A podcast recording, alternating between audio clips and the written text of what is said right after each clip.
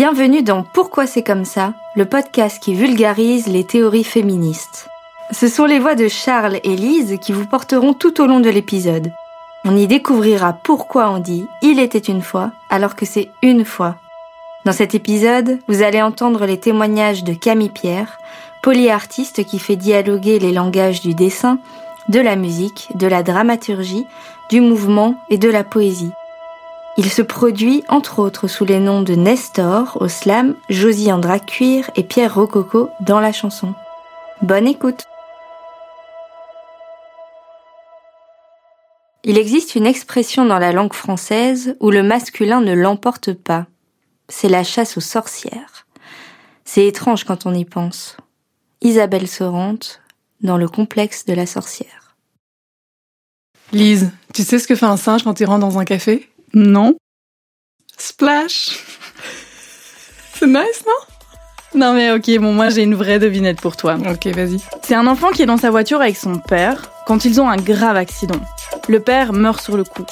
Et le fils, il est transporté à l'hôpital et doit se faire opérer d'urgence. Le meilleur chirurgien de l'hôpital est appelé dans la salle d'opération, mais dès l'entrée dans la salle, le chirurgien voit l'enfant et dit d'une voix blanche Non, je peux pas l'opérer, c'est mon fils. Alors, à votre avis, comment c'est possible Oh, que je sais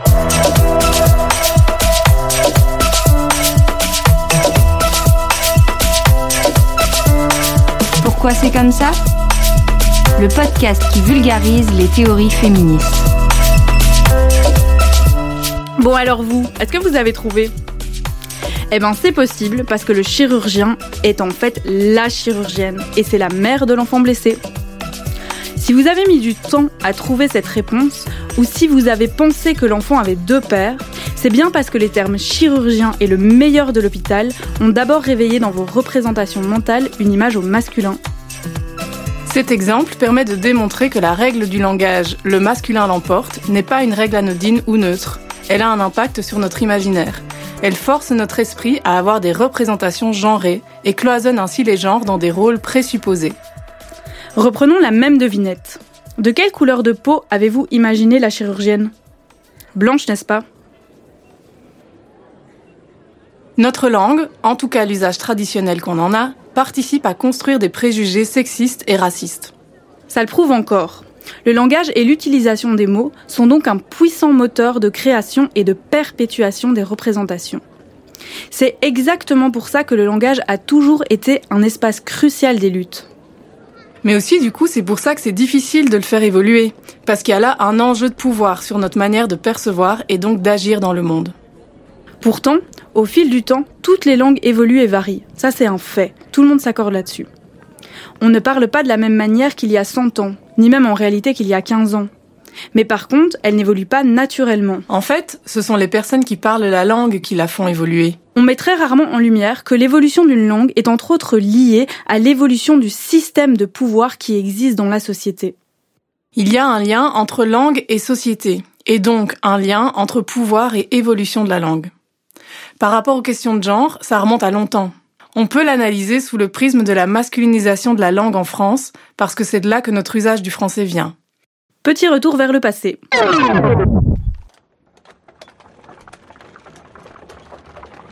Au XIIIe et XIVe siècle, on voit une masculinisation de la langue se mettre en place, car l'Église prend de plus en plus de pouvoir, créant les universités où seuls les hommes chrétiens de genre masculin sont autorisés à entrer. Les diplômes universitaires deviennent le Saint Graal pour accéder aux métiers d'influence et à la fonction publique. Les femmes se font alors écarter des lieux d'influence et de pouvoir, et en parallèle, la langue marque de plus en plus le masculin. Un nombre de métiers, par exemple, n'existe plus qu'au masculin. Ensuite, à la fin du XVe, début du XVIe siècle, au sortir de la guerre de Cent Ans donc, une démasculinisation est en œuvre dans la langue française. Car beaucoup de femmes arrivent ou reviennent à des postes de pouvoir, héritières du trône, gouvernantes, chargées de missions culturelles à la cour. Les personnes instruites récupèrent des anciens mots pour les femmes de la cour et les femmes qui dirigent. Beaucoup de mots en tris reviennent ou deviennent langage courant. Comme par hasard, au moment où les femmes reprennent plus de pouvoir, l'Académie française va imposer une masculinisation radicale et drastique de la langue juste après cette période, donc au XVIIe siècle. Académie composée uniquement d'hommes aristocrates et blancs. En imposant de nouvelles règles drastiques, ces hommes condamnent et évincent des noms féminins de métiers employés à l'époque tels que autrice, peintresse, philosophesse, médecine. La nouvelle règle imposée dès lors par l'Académie est la fameuse le masculin l'emporte. Et parallèlement, en 1694, le mot homme devient le mot signifiant l'ensemble de l'humanité. Et c'est donc pour ça qu'on dit il était une fois et pas elle était une fois alors que c'est une fois. Ça vient de cette masculinisation de la langue. Au-delà des règles de masculinisation, l'Académie a aussi complexifié la langue à plein d'autres égards pour en faire une langue remplie de règles, d'exceptions, de particularités, des plus difficiles à comprendre et à intégrer. On se retrouve avec une langue où il y a 12 manières d'écrire le son S en français. Ces décisions de l'Académie vont à l'inverse des usages. Elles créent une langue volontairement élitiste. Ça permet de séparer le peuple et les femmes des hommes intellectuels nobles ayant, eux, le temps et les moyens d'apprendre ces nouvelles règles complexes et contre-intuitives.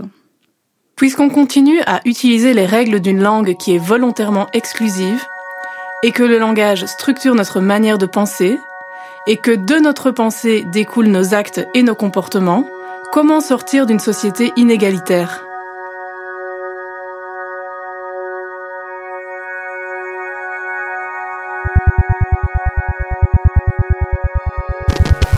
La peur d'être quitté par l'être aimé, la jalousie, une infidélité et la folie parfois s'empare de celui ou celle qui ne devait a priori qu'aimer. La passion peut alors devenir destructrice et même conduire au crime.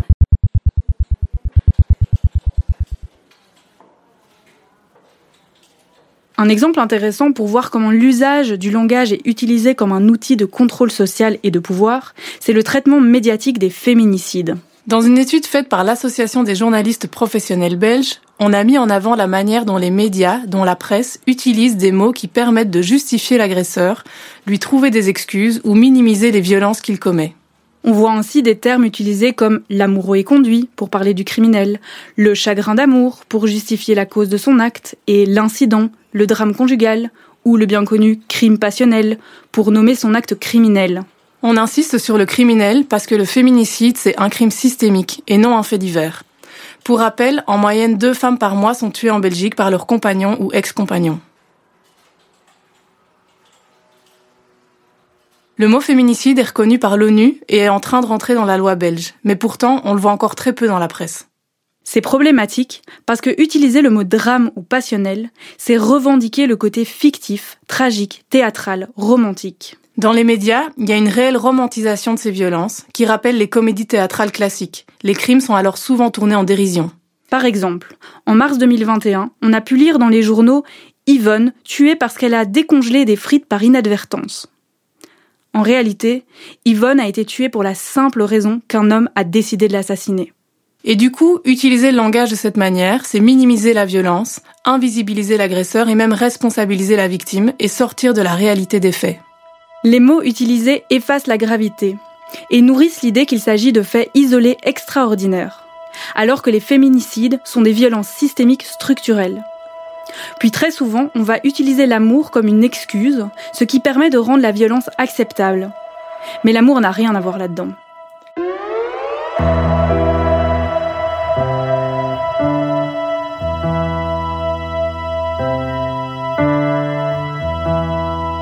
C'est en donnant un nom juste et réel aux choses qu'on visibilise ce qui existe. Et les féminicides, ça existe. Et ça, ça s'applique aux choses, aux actes, mais aussi aux vécus et aux identités. Par exemple, des activistes afroféministes se réapproprient le mot race pour rendre visible qu'il existe encore des différences de traitement selon cette norme sociale. Ça s'appelle le racisme. Un autre exemple, c'est le pronom inclusif et non binaire YEL, qui est enfin entré dans le dictionnaire en 2021, alors qu'il était déjà utilisé dans le langage depuis des années. On y revient, mais les mots créent les idées.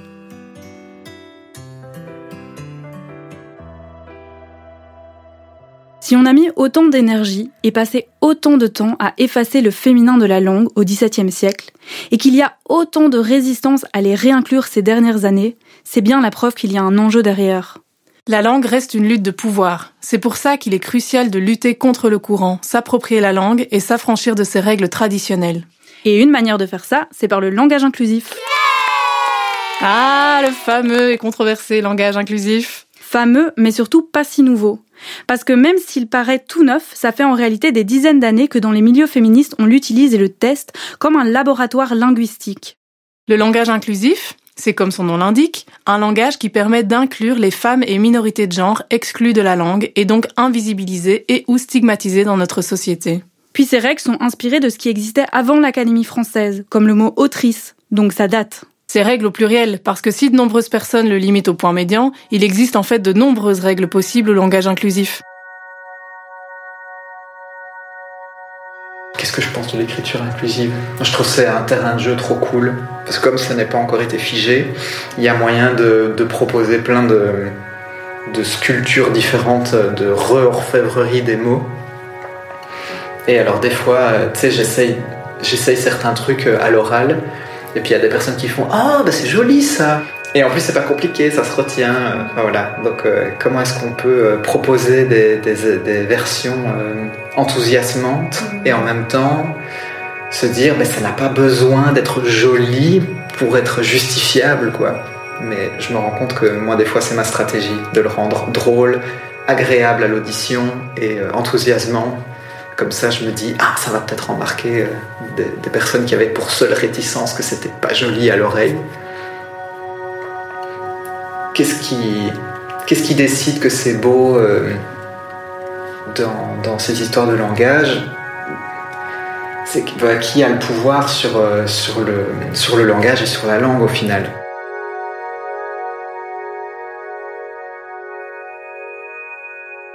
L'Académie française se bat contre ce langage inclusif et n'a lâché une partie des armes finalement qu'en 2019, en acceptant la féminisation de certains métiers.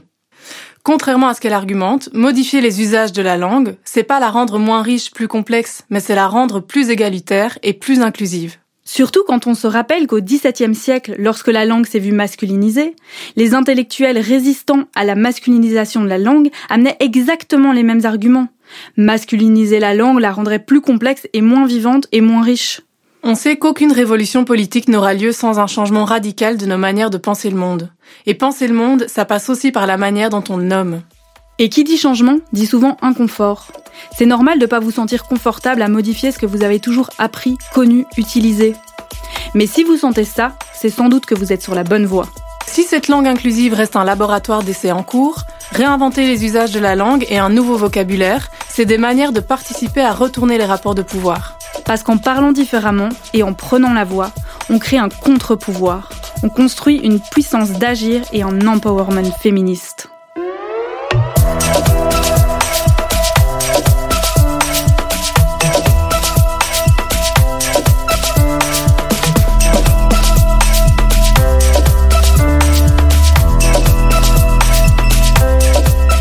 Un podcast de Charline Marbet, Diada Ferrero Lise Mernier et Laurence Denaring.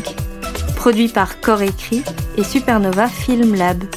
Avec les soutiens de l'Institut pour l'égalité des femmes et des hommes, de la politique fédérale de l'égalité des genres, de la Fédération Wallonie-Bruxelles et de la Loterie nationale. Réalisé par Laurence Denaring, écrit par Charlene Marbet, Diada Ferrero et Lise Mernier. Prise de son et musique originale, Loïc Le Foll.